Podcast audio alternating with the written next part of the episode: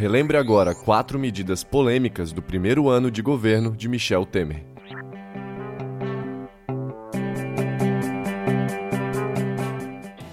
Em 12 de maio de 2016, Michel Temer tornou-se presidente interino após Dilma Rousseff ser afastada pelo Senado, que havia aberto o processo de impeachment contra a ex-presidente na noite anterior. Desde seu período como interino, Temer apresentou diversos projetos controversos à sociedade brasileira, que tocam em assuntos de grande relevância para o futuro da nação. O primeiro deles foi o teto de gastos públicos. Desde os primeiros dias, Temer e sua equipe econômica, comandada pelo ministro da Fazenda Henrique Meirelles, tomaram providências em relação ao orçamento público, que apresentou déficit em 2015 e fechou 2016 com um rombo ainda maior. A solução adotada foi controlar radicalmente a despesa, estabelecendo um limite para o crescimento dos gastos. Aprovada em dezembro de 2016, a PEC 55 congela os gastos do governo por 20 anos, uma vez que limita seu aumento apenas à inflação. A medida foi amplamente criticada por entidades da sociedade civil que entendem que isso representará perda de recursos para áreas prioritárias como a saúde e a educação. A segunda medida polêmica se refere à reforma do ensino médio. Logo em seu primeiro mês como presidente oficialmente empossado, em setembro, Temer publicou uma medida provisória que promovia uma reforma no ensino médio brasileiro.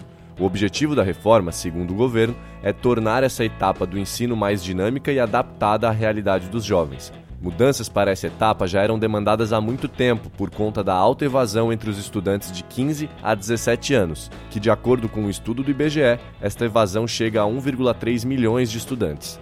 As principais mudanças dessa medida provisória do ensino médio envolvem aumento da carga horária para implementar o ensino integral, além da divisão do ensino em duas fases. A primeira com conteúdos obrigatórios, definidos pela Base Nacional Comum Curricular, a BNCC, que ocupará 60% da carga horária, e a segunda, formada pelos chamados itinerários formativos, que ocupará os 40% restantes. Esses itinerários são concentrados em diferentes áreas do conhecimento e o estudante poderá escolher uma dentre cinco opções.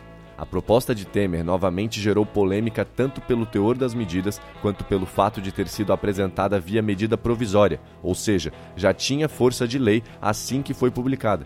Um dos pontos mais criticados é o fato de que as escolas não precisarão oferecer todos os itinerários formativos, o que pode limitar a escolha dos estudantes. A ideia de aumento da carga horária também divide opiniões, pois muitos países de ponta na educação, como a Finlândia, por exemplo, não adotam o ensino integral.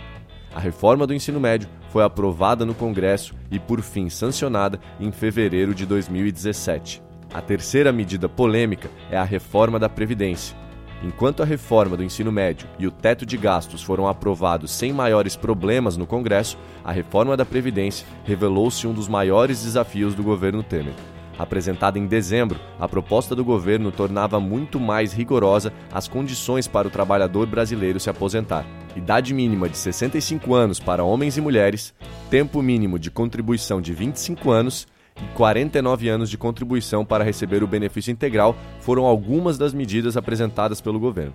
Mas a resistência do Congresso e da sociedade brasileira a essa proposta foi tão forte que o governo precisou recuar. Na comissão especial da Câmara, o relator apresentou um projeto substitutivo aliviando várias das medidas iniciais. Mesmo assim, o governo ainda está correndo atrás de deputados para ter certeza de que conseguirá aprovar a proposta. Como é uma proposta de emenda à Constituição, precisará de 308 deputados e 49 senadores em dois turnos nas duas casas. Para finalizar, a quarta medida polêmica do governo Temer é a reforma trabalhista. Ao contrário da reforma da Previdência, cujas medidas iniciais foram relaxadas no Congresso, as medidas originais da trabalhista foram ampliadas pelo relator na Câmara. Agora, mais de uma centena de pontos da CLT podem ser alterados. A reforma privilegia as negociações coletivas em detrimento da legislação em diversos assuntos, como férias, jornada de trabalho, intervalos e teletrabalho. Também estão envolvidas questões como terceirização, contrato temporário, acesso à justiça trabalhista e trabalho intermitente. O governo defende que as medidas buscam modernizar a legislação trabalhista, criada nos anos de 1940, que estaria fora de sintonia com a realidade do trabalho nos tempos de hoje em última instância, espera-se gerar mais empregos e assim acelerar a saída da crise econômica.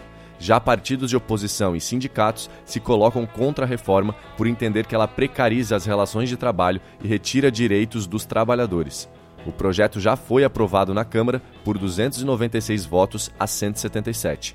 Agora, falta apenas o parecer dos senadores, que podem aprovar, emendar ou rejeitar a medida.